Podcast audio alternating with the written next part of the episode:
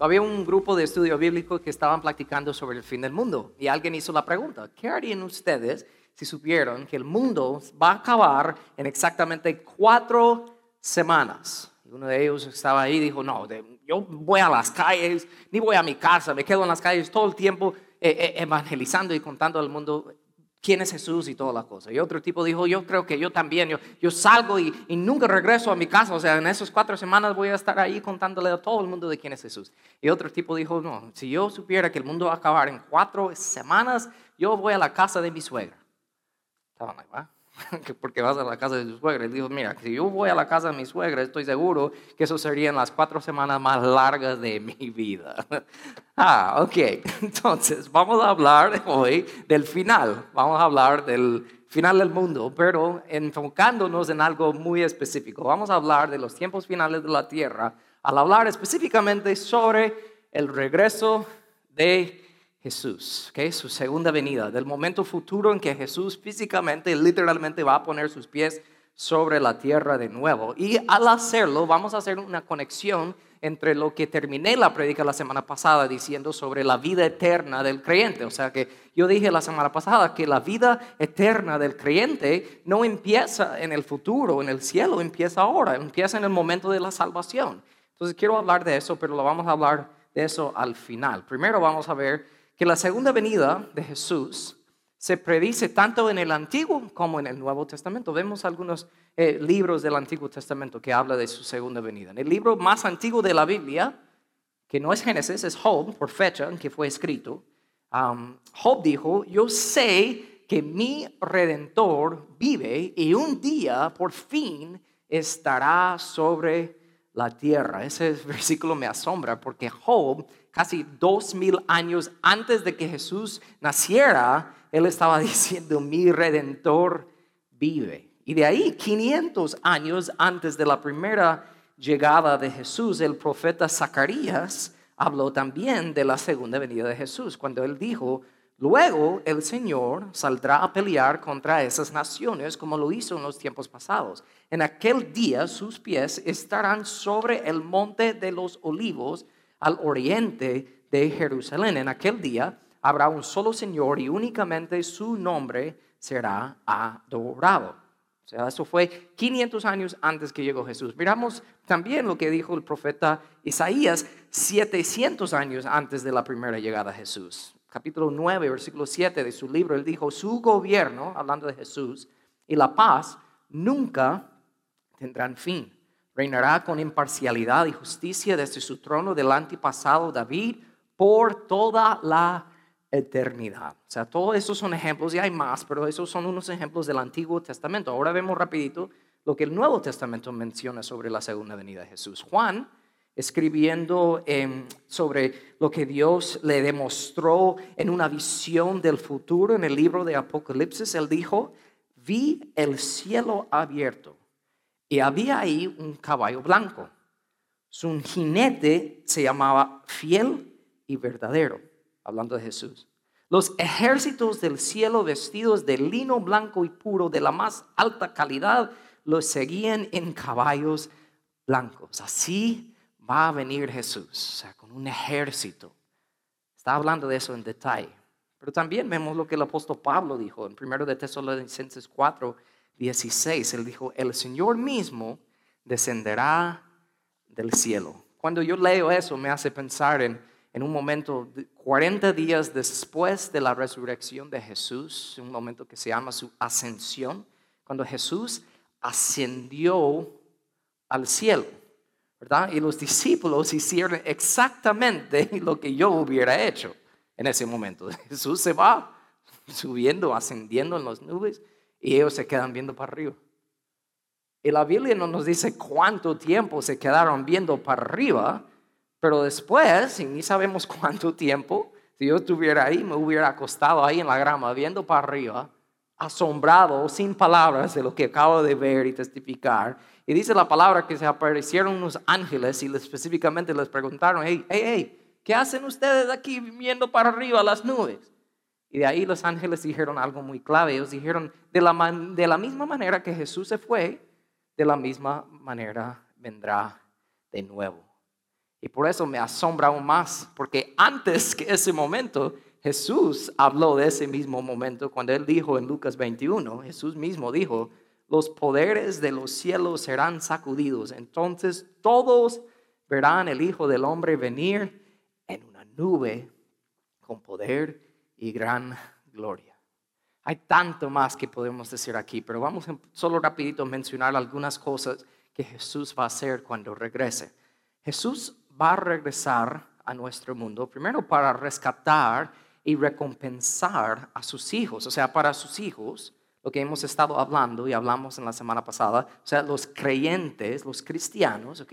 Jesús va a pedir cuentas, vamos a tener que rendirle cuentas por el motivo de cada acción, de cada cosa que hemos hecho aquí en la tierra. Pero no es para decidir cuál es nuestro destino, de ir al cielo o al infierno, no. Solo es para decidir cuáles coronas y recompensas vamos a recibir en la vida eterna. ¿Okay? Eso es uno. De ahí vemos que también Jesús va a regresar a nuestro mundo para juzgar a los habitantes de la tierra. Y eso se llama el juicio del gran trono blanco. Y realmente, tristemente, ahí sí es donde las personas no salvas van a ir al lago de fuego, al infierno. También Jesús va a regresar a nuestro mundo para derrotar por completo y finalmente a Satanás y las fuerzas de mal. Específicamente Apocalipsis capítulo 20 habla de la guerra final entre Satanás y Jesús, donde Satanás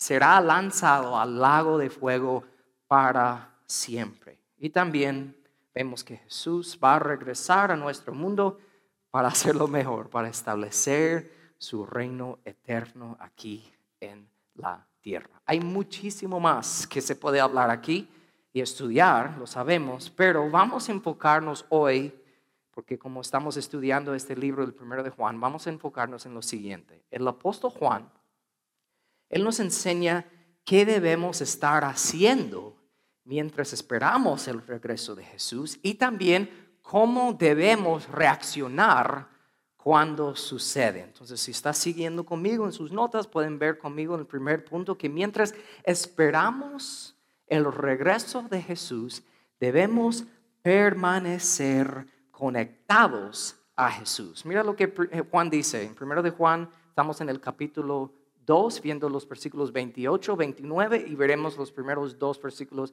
del capítulo 3 también. Versículo 29 del capítulo 2 dice, y ahora hijitos, permanezcan en Él. Esa es una palabra muy clave. También Juan, en su Evangelio, él habla de lo mismo, la misma idea, en el capítulo 15, versículo 4, cuando él dice, eh, él escribe lo que Jesús dijo, permanezcan en mí y yo permaneceré en ustedes. O sea, esa es la idea de una rama permaneciendo en la vid. O sea, digamos que aquí tenemos una rama que yo he quitado, yo he separado de la vida, ¿ok? Solo miran esto por un momento y piensen esto. Eso es lo que Jesús está hablando, que tenemos que permanecernos conectados a la vida, o sea, a la fuente de esto. Esta rama no está permaneciendo en la vida en este momento, pero esa es la idea que Juan está hablando. Pero la pregunta es de permanecer conectado a Jesús. ¿Qué quiere decir eso? O sea, ¿qué es eso? ¿Cómo, puedo hacerlo? Me gusta pensar en algo que habló em, Juan, eh, eh, Juan Calvino cuando él habla eh, hace muchos años de algo que se llama la regla de la vida, la regla de la vida. Y realmente lo que él quiso explicar con la regla de la vida es esa idea de cómo permanecernos conectados a Jesús. Y él habla de que es una idea, es un entendimiento de estar intencionalmente reconociendo el reinado de Jesús en nuestras vidas todo el tiempo. Pero no solo al azar, no sin un plan, sino con un plan, una estrategia. Y él habla de eso, que deben, deben ver eventos anuales dentro del año que yo reconozco el reinado de Jesús intencionalmente en mi vida. Por ejemplo, ¿cómo hacemos eso en, un año? Tenemos la Navidad, tenemos la Semana Santa y algunas personas dedican un tiempo específicamente cada año para ir a un retiro espiritual. Esos son eventos anuales donde conscientemente, intencionalmente, estamos enfocándonos en el reino, el reinado de Jesús en nuestras vidas. Estamos decidiendo de conectarnos a Él de esa manera. Pero no podemos solo hacerlo en un año. También hay eventos mensuales. O sea, algunas personas una vez al mes dedican un solo día para apartarse completamente de todo, toman libre del trabajo y todo, y libre de todo, y ellos dedican un día entero para estar a solos con Dios. Es algo que mensualmente uno puede hacer, pero también hay eventos semanales. ¿Eso serían qué? Lo que estamos haciendo ahorita, aquí en el servicio, clases de los miércoles, grupos de vida, grupos pequeños, estudios bíblicos, son eventos semanales en nuestras vidas donde intencionalmente estamos diciendo, Jesús reina en mi vida, por eso le estoy dedicando este tiempo, pero no solo para ahí, seguimos, hay eventos diarios, ¿no? Nuestro tiempo a solos con el Señor, orando y leyendo su palabra y escuchando de Él a través de su palabra y pasando tiempo evangelizando o conversando con personas en el día. Pero no termina ahí, también hay eventos momentáneos, o sea, esos son varios momentos que suceden durante el día donde yo intencionalmente digo, Jesús, tú eres todo para mí. Yo reconozco tu reinado en mi vida, hasta en esta conversación que voy a tener con esta persona, o durante mi desayuno, o con mi almuerzo, o en esta reunión, o lo que sea. Cada momento estoy intencionalmente enfocándome en el hecho de que Jesús es el rey de mi vida. Y así prácticamente podemos permanecer conectados a Jesús en esta vida. Esa es la idea que Juan y Jesús mismo en Juan 15 estaban tratando de pintar, que tenemos que conectarnos siempre con Él. Y mientras esperamos su regreso, como estamos hablando hoy, ¿qué pasa? Si yo intencionalmente estoy conectado a Jesús en cada momento, mientras espero su regreso, que puede suceder en cualquier momento, ¿qué va a pasar? Si en verdad estoy haciendo eso, naturalmente eso me va a llevar a la segunda cosa que el apóstol Juan dice que debemos estar haciendo. Por eso vemos que mientras esperamos el regreso de Jesús, debemos no solo eh, permanecernos conectados, pero también debemos demostrar fruto de nuestra conexión. Mira lo que dice el versículo 29. Ya que sabemos que Cristo es justo, también sabemos que todos lo que hacen lo que es justo son hijos de Dios. Eso encontramos en 1 de Juan capítulo 2. Mira lo que Jesús mismo dijo que Juan escribió en este mismo capítulo del Evangelio de Juan, capítulo 15. Jesús dijo, permanezcan en mí, yo permaneceré en ustedes. Pero de ahí dijo, pues una rama no puede producir fruto si la cortan de la vid y ustedes tampoco pueden ser fructíferos a menos que permanezcan en mí. Piensa en esto. Es una idea que es bien difícil por las personas entender. Pero Jesús no quiere tus buenas obras. Jesús no quiere tus buenas acciones. Jesús quiere tu corazón. Entonces, separado de Jesús, tú puedes, separado de Él, tú puedes ayudar a otros. No estoy diciendo que no puedes. Tú puedes em, hacer ciertas cosas que parecen ser buenas cosas, se puede. Pero como dije al inicio, cuando hablamos del regreso de Jesús, va a llegar un momento en que Jesús va a poner sus pies sobre la tierra y a nosotros, a los cristianos, Jesús va a juzgar el motivo, el corazón, el porqué tras cada acción que hicimos mientras vivimos aquí en la tierra. Y si hicimos cualquier acción, cualquier cosa, aunque pareciera buena, cualquier cosa que hemos hecho en la tierra separado de Jesús, no vale. Es inútil, no sirve. Entonces, la verdad es que hay que entender eso. Nos miramos ridículos cuando tratamos con nuestras propias fuerzas de ser buenos sin estar conectado a Jesús.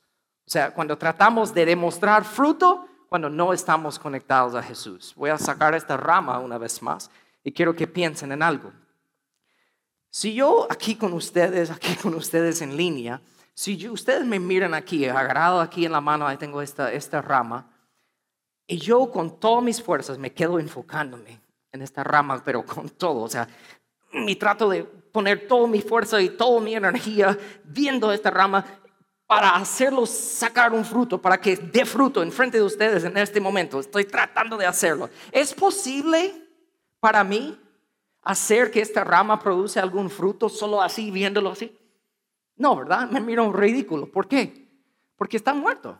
No está conectado a la vida. Y yo no tengo ese poder. Es, un, es una ridiculez, no tiene sentido. Y así, honestamente, tú y yo nos miramos aquí en la tierra cuando estamos tratando de hacer buenas cosas, de dar fruto en nuestras vidas, cuando estamos no conectados a Jesús. Nos miramos ridículos, no tiene sentido, no es posible en verdad. Nos vemos un poco tontos cuando estamos tratando de hacer buenas cosas separados de Jesús, de dar fruto. Entonces piensa en esto, intencionalmente reconocer el reinado de Jesús en tu vida. Cada año, cada mes, cada semana, cada día, cada hora, cada momento, momento a momento. ¿Sabes lo que va a pasar? Naturalmente, sin tu propio esfuerzo, demostrarás fruto de una conexión con Jesús. Entonces piensen, Juan dice que mientras que esperamos el regreso de Jesús, debemos permanecernos conectados a Él y naturalmente si hacemos eso, vamos a estar produciendo fruto de esa conexión. No voy a tener que contarle a nadie, va a ser odio en mi vida. ¿Sí? Entonces, y de puro corazón, porque amo a Jesús, estoy conectado con Él, voy a demostrar fruto de eso. De ahí, Juan, él habla no solo de esas dos cosas que debemos estar haciendo mientras que esperamos su regreso, de ahí Juan habla de dos reacciones distintas que las personas tendrán en el momento del regreso de Jesús. O sea, van a haber dos reacciones obvias, o sea, y muy diferentes. ¿okay? En el sentido de si lo pienso así, si estoy conectado a Jesús, ¿verdad? Como hablamos, estoy dando fruta, estoy, fruto, estoy demostrando que estoy conectado con Jesús, yo voy a tener una reacción muy distinta, muy diferente a las personas que ahora viven separados de Jesús. ¿Ok? Entonces por eso vemos. Primero vemos las personas que están separados de Jesús, porque cuando Jesús regresa, algunas personas serán avergonzados. Dice versículo 28. Y ahora, queridos hijos, permanezcan en comunión con Cristo, lo que acabamos de hablar, para que cuando Él regrese, Juan dice, no se alejen de Él avergonzados. Esa es la idea de, de, de que una sensación fea, realmente. Es como que si digamos que alguien está robando a una farmacia en la noche digamos, un ladrón. Y entra ahí, está ya abriendo todo y abre la puerta y entra y no suena alarma y está bien y está metiendo cosas en su bolsa y de repente se enciende la luz. Esa sensación del ladrón de ¡Oh! he sido descubierto, like, qué feo se siente, like, like, está descubierto, o no, no sabe ni cómo reaccionar, ya no hay salida, está como ¡Oh! frisado ahí. Pero ¿qué tal si el ladrón trabaja para esa farmacia. Y no solo la policía está ahí, sino el dueño de la farmacia también. Y se mira en los ojos como el dueño viéndolo, like, hey, man. Si ese ladrón tiene algo de, sensibilidad, va a sentirse, like, man, avergonzado. ¿Verdad? Como una sensación. Y va a haber todo dentro de él de querer alejarse y no tener que ver a esa persona. Eso ni llega realmente a la plena verdad de lo que quiere decir que cuando Jesús regrese, para las personas que no lo conocen, para las personas que están separados de Él, van a estar avergonzados, llenos de miedo. Jesús mismo hasta habló de eso en Lucas 9, cuando Él dijo, si alguien se avergüenza de mí y de mi mensaje, el Hijo del Hombre se avergonzará de esa persona cuando regrese en su gloria. No es como que alguien está viviendo avergonzado y como alejado del Señor en ese momento de su regreso, es una vida que ha vivido todo el tiempo. Pero el cima, el momento clave, el momento eh, eh, más feo de esa vergüenza va a experimentar en el momento que Jesús regrese. Así van a reaccionar algunas personas. Pero de ahí Juan habla de algo bien bonito. Porque él dice, cuando Jesús regresa, algunas personas, ojalá eres tú, algunas personas serán emocionados. La primera parte de ese versículo 28 dice lo siguiente, ahora queridos hijos, permanezcan en comunión con Cristo para que cuando Él regrese estén llenos de valor. Hay tanto que puedo decir aquí. Me gusta pensarlo de esa manera. Digamos que soy un niñito, chiquitito. Mi madre me ha dado ciertas tareas que hacer cuando llego a la casa. Después de la escuela, bajo del bus y entro a la casa. Y yo sé que mi mami viene a las 5 siempre. Entonces yo como niñito, ah, yo espero hasta el último momento para medio hacer las cosas que ella espera de mí. Pero digamos que un día yo llego, yo bajo del bus y yo entro a la casa y yo limpio toda la casa. Y no solo eso, yo me siento ahí en mi cuarto sin que alguien me diga nada, yo me siento ahí y yo hago todas mis tareas con mi mayor esfuerzo porque amo a mi mami, ahí estoy haciéndolo. Pero ni es las 5, es como a las 3.45, unos minutos después de llegar y estoy empezando mi tarea y estoy ahí y escucho a mi mami abrir la puerta. ¿Cómo me voy a sentir? Voy a estar like, ¡Ah! voy a estar como lleno de emoción. Like, ah, ella, me va a encontrar haciendo exactamente lo que ella quiere que estuviera haciendo. O sea, ella va a estar feliz y yo voy a estar feliz. Y voy a estar like, mami, aquí estoy. Uh, right? Esa es la idea. O sea, que tanta emoción del regreso de Jesús en nuestras vidas nos debe hacer sentir así. O sea, yo a veces pienso en ese momento, ¿no? De todo lo que estamos hablando hoy, no sabemos, ¿verdad? Jesús puede venir mañana. No sabemos si nosotros que estamos físicamente aquí en la tierra ahorita vamos a estar cuando Jesús regrese. Puede ser que ya estamos en el cielo y vamos a ser parte de ese gran ejército que regresa con Jesús. No sabemos. Pero para hablar de este tema de hoy estamos hablándolo como que vamos a estar aquí, digamos. ¿Y cómo vamos a sentirnos en ese momento de su regreso? Yo, yo pienso en eso. Pienso en ese momento de que escucho la trompeta, ¿verdad? Y cómo me voy a sentir yo no quiero que el Señor me encuentre haciendo algo que no debo estar haciendo en ese momento.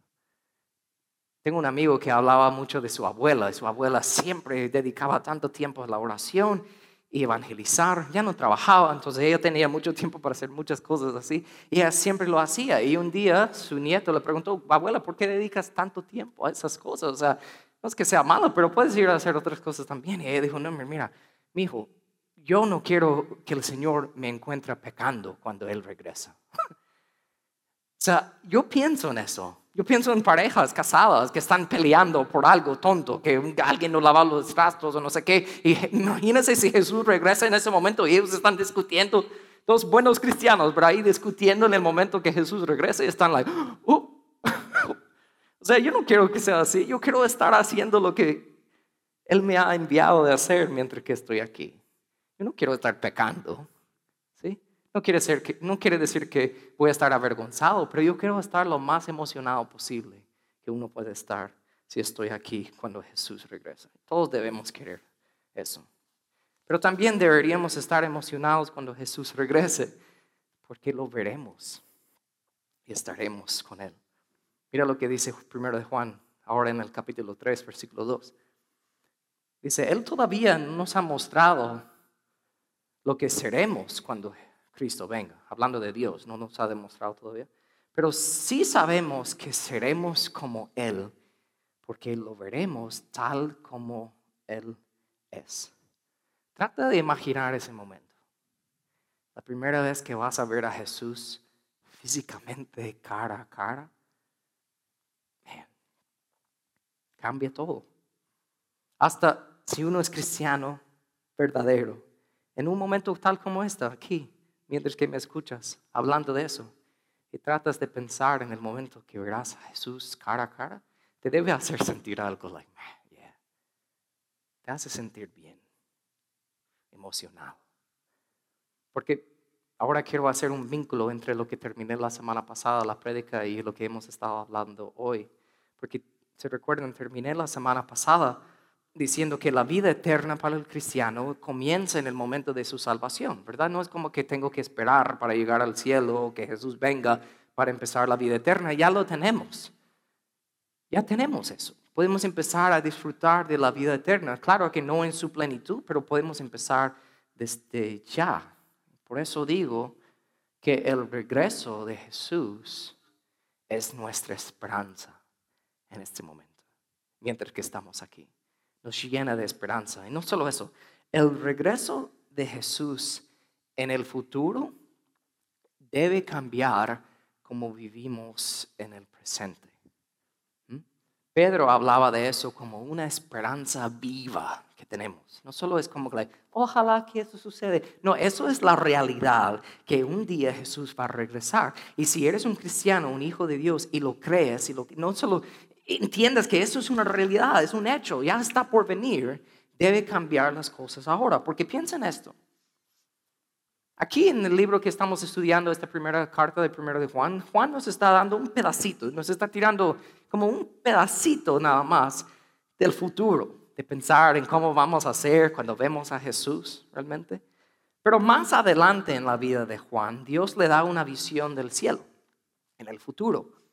Y Juan estaba en ese momento cuando él escribe Apocalipsis. Estaba en una isla de Patmos, estaba aislado ahí solito y Dios le dio una visión del futuro. Y él escribe específicamente a unas iglesias llenas de personas que estaban experimentando una de las cosas más horribles debido a su fe en Jesús. Ellos estaban experimentando mucha persecución. ¿Mm?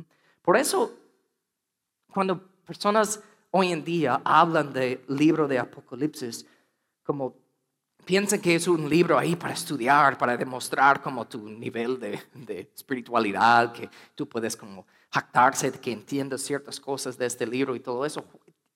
Cuando hacemos eso, perdemos realmente el poder del mensaje porque no pensamos en las personas a quienes Juan estaba escribiendo. Porque Apocalipsis realmente no es para leer y adivinar y tratar de poner en nuestro contexto. Si en realidad tenemos que pensar en las personas que estaban leyendo esas palabras por primera vez de Juan. Porque esas personas estaban siendo torturadas, estaban siendo quemadas, estaban siendo alimentadas de los leones, estaban viviendo lo más eh, eh, persecución más horrible, asesinados, matados por su fe y todo. Pero algo clave que hay que entender de eso es que aún en medio de eso, aún cuando estaban matando a cristianos, la iglesia seguía creciendo. O sea, seguía avanzando. Hasta alguien años después, en un libro histórico, escribió que la sangre de los mártires es la semilla de la iglesia. Cuando uno piensa, voy a matar a estos cristianos, lo más sangre de los cristianos que uno derrama, más semilla tira para hacer la iglesia seguir creciendo. ¿Mm? Entonces hay que pensar en eso, porque piénsenlo, ni la muerte de los cristianos puede detener a la iglesia y su misión. Y menciono eso porque ellos, los que estaban recibiendo este libro de Apocalipsis, ellos estaban experimentando dificultades que tú y yo, si somos honestos, jamás vamos a experimentar. No va a pasar. Y aún así, ellos seguían adelante. ¿Por qué? Ahora quiero hacer el vínculo entre lo que hablamos hoy y la semana pasada. ¿Saben por qué? ¿Cómo era posible para ellos seguir adelante cuando personas a su izquierda y a su derecha estaban siendo asesinados por su fe, estaban experimentando persecución y dificultad y todo? ¿Por qué? Porque ellos saben y sabían, debido al libro que Juan les había escrito, lo que estaba por venir en el futuro. Piensen esto. La manera que vives ahora es siempre controlada por lo que crees de tu futuro. Lo voy a repetir una vez más. La manera que tú vives ahora es siempre controlada por lo que tú crees de tu futuro. Doy un ejemplo. Digamos que hay dos hombres y esos dos hombres reciben un trabajo. El trabajo es un trabajo horrible. Es un trabajo donde ellos dos, ahí en un cuartito, 10 horas al día, sin descanso, siete días a la semana por 365 días del año, sin descanso, 10 horas al día, ellos tienen que clavar clavos en una pared. Trabajo más aburrido, más como, ¿verdad? Un trabajo sin descanso, 10 horas. Pero digamos a esos dos hombres, primero el, jefe le dice, mira, al final del año, al final de esos 365 días, vas a recibir un pago del año de 10 mil dólares. ¿Mm? Y al otro, aparte, el jefe le dice, y tú, señor, al final del año, vas a recibir un pago de 10 millones de dólares. ¿Ok? Entonces, ¿cómo va a estar trabajando esos dos hombres? Mismo trabajo, mismo, eh, con la misma eh, horario, 10 horas sin descanso y todo. El hombre de, que va a recibir 10 mil dólares nomás al final del año, ¿cómo va a estar trabajando? Va a estar ahí quejándose, va a decir, ay, me duele la mano, va a estar like, oh, va a querer darse por vencido y más probable se va a dar por vencido, va a estar like, ay, ya no puedo. En cambio, el mismo hombre, el mismo lado de esa persona, el mismo cuarto, el mismo trabajo y todo, pero va a recibir 10 millones de dólares, va a estar ahí trabajando feliz, va a estar como like, no, no puedo esperar, me encanta eso. ¿Por qué? ¿Por qué? Porque lo que voy a repetir ahí, la manera que vives ahora es siempre controlada por lo que tú crees de tu futuro. Entonces aplicamos esa idea a la vida real, a nuestras vidas espirituales. Porque hay personas, y te pregunto a ti tal vez, ¿Crees que al final de la vida no hay nada? Que solo te van a enterar y tú. Hay personas que creen eso. O tal vez tú crees que al final de todo, Jesucristo, el Salvador y Redentor del mundo, va a regresar y va a establecer su reino eterno y va a extender su justicia perfecta sobre todo dos puntos de vista muy diferentes sobre el futuro, ¿verdad? Se van a ver en dos maneras distintas de vivir ahora en el presente. Porque sin importar las cosas más horribles de esta vida corta, el hecho de que en verdad un día Jesucristo va a regresar y poner sus pies sobre la tierra y establecer su reino eterno y perfecto. Y el hecho de que toda rodilla se va a doblar delante de Él y toda lengua va a confesar que Jesucristo es el Señor. El hecho que eso es la verdad en el del futuro va a afectar mi presente. Va a afectar como yo vivo ahora. Yo tenía un profesor en el seminario, termino con esto, porque yo le he compartido muchas veces, porque esa historia siempre me, me, mata, me impacta. Tenía profesor del Antiguo Testamento, señor bien listo, bien sabio. Hasta vivía años en Jerusalén y todo, estudiaba todo y me, nos enseñaba cosas, wow, que, wow, del Antiguo Testamento. Y un día él estaba hablando y de ahí de repente como cambió la plática empezó a contar cosas personales de su vida. Y nos dijo de que su esposa y él tuvieron hace varios años eh, gemelos. Que nacieron dos gemelos, varones, pero nacieron con problemas físicas, retraso mental, no podían caminar, o sea, nacieron paralizados y sin eh, la capacidad de hablar. Entonces, desde chiquitos, ahí con su esposa, los cuidaban, los criaban y todo, lo la mejor manera que podían, hacían eh, terapia física con ellos y lo que podían. Y a los 18 años, los gemelos ya era mucho para ellos, ah, para sus padres, de cuidarlos bien, de la manera que ellos merecían. Entonces, él nos contó de que con su esposa ellos decidieron de ponerlos en un hogar especial para ellos, para que pudieran tener una mejor vida. igual ellos los visitaban todos los días y todo. Y mientras que estaban ahí, él contaba de que estaban dándoles mucho más terapia física y, vocal y todo. Y llegó un día esperando, porque le decían los doctores que existe la posibilidad que tal vez un día ellos van a poder hablar y decir tal vez una o dos palabras. Y el hombre, mi profesor, decía que, o sea, él quería escuchar a su hijo, por lo menos, ya después de 18 años de vida, decir papi. Él estaba like, man, esperando y un día llegó después de mucho tiempo ahí en el lugar y llegó y estaba like, esperando y veía a su hijo tratando de decir algo y él estaba como, en su mente, dígalo, diga papi, diga papi. Porque nunca puede imaginar, ha escuchado sus dos hijos decir papi. Y nunca sucedió. Y él nos estaba hablando. Y algo que él dijo me impacta, me impactó y todavía me impacta. Él dijo, alguien le había preguntado, ¿cómo tú puedes creer que Dios es bueno cuando ha pasado eso? Dos hijos que no pueden caminar, no pueden hablar, retraso mental y todo. Y él dijo, mira, lo que me sostiene es saber lo que va a venir en el futuro. Estaba diciendo, mi presente es afectada por lo que yo creo del futuro. Y él estaba like, hmm", el tipo que le preguntó, entonces, ¿por qué crees en el futuro?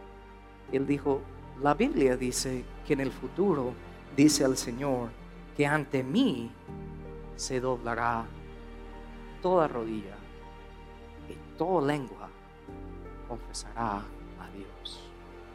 Él dijo, lo que me hace estar bien, aún viendo a mis hijos, es de saber que la, literalmente la primera vez que mis dos hijos varones pueden físicamente doblar sus rodillas y físicamente, vocalmente decir una palabra, va a ser delante de Jesús. La primera vez que doblan sus rodillas delante de Jesús y la primera palabra que saldrá de las bocas de mis dos hijos va a ser el nombre de Jesús. Y eso viene en el futuro y por eso estoy bien aquí en el presente. Porque la manera que vives ahora es siempre controlada por lo que tú crees del futuro. Y un hijo de Dios, cristiano, sabe lo que está por venir en el futuro. Y aquí Juan nos está hablando del momento en que Jesús va a regresar. Yo no sé ustedes, pero estoy feliz que yo sé desde ahora que yo no voy a ser avergonzado, sino emocionado por el regreso de Jesús. Y estoy aquí, ven, adelante, venga Jesús, ya estamos listos. Va a ser el mejor momento.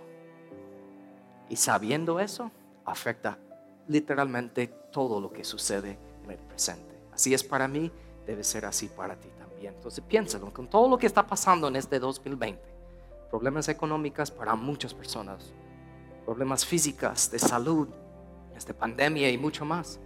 Y todos los problemas que estamos experimentando, no solo aquí en este país, sino literalmente en todo el mundo.